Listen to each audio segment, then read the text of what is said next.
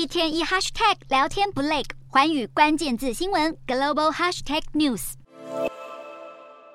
无论是极力抢下电动车龙头的中国汽车品牌比亚迪。还是早就坐稳电动车一哥宝座的美国特斯拉，又或者大力发展纯电跑车的德国大厂保时捷，现在可能为了同一件事情而哀嚎，那就是车用晶片面临短缺。这股晶片荒有所缓解，但还是不够。现在每辆汽车所用到的晶片数量正在增加，一辆电动车来说，就得用到价值约一千六百美元、近五万台币的晶片，比汽油车的五百美元、大约一点五万台币还要多。如果要达到不同的自驾等级，所需的晶片价格。可能又会增加二点五倍。许多 MCU 微控制器仍使用九十纳米制程，全球产能有限，想要提高产量也不容易。而新晶片需要三到五年的检测验证等程序，因此就这么一等再等。分析师预测，今年一整年会继续短缺，本田、Honda 及 Toyota 丰田已先后减产。各大车厂的心声，车用晶片大厂听到了。站稳全球车用晶片第一的英飞凌砸下五十亿欧元，相当于一千六百四十九亿台币，要在德国德勒斯登建新厂。全球第三大车用晶片厂的瑞萨也打算扩大日本以外的晶片产能。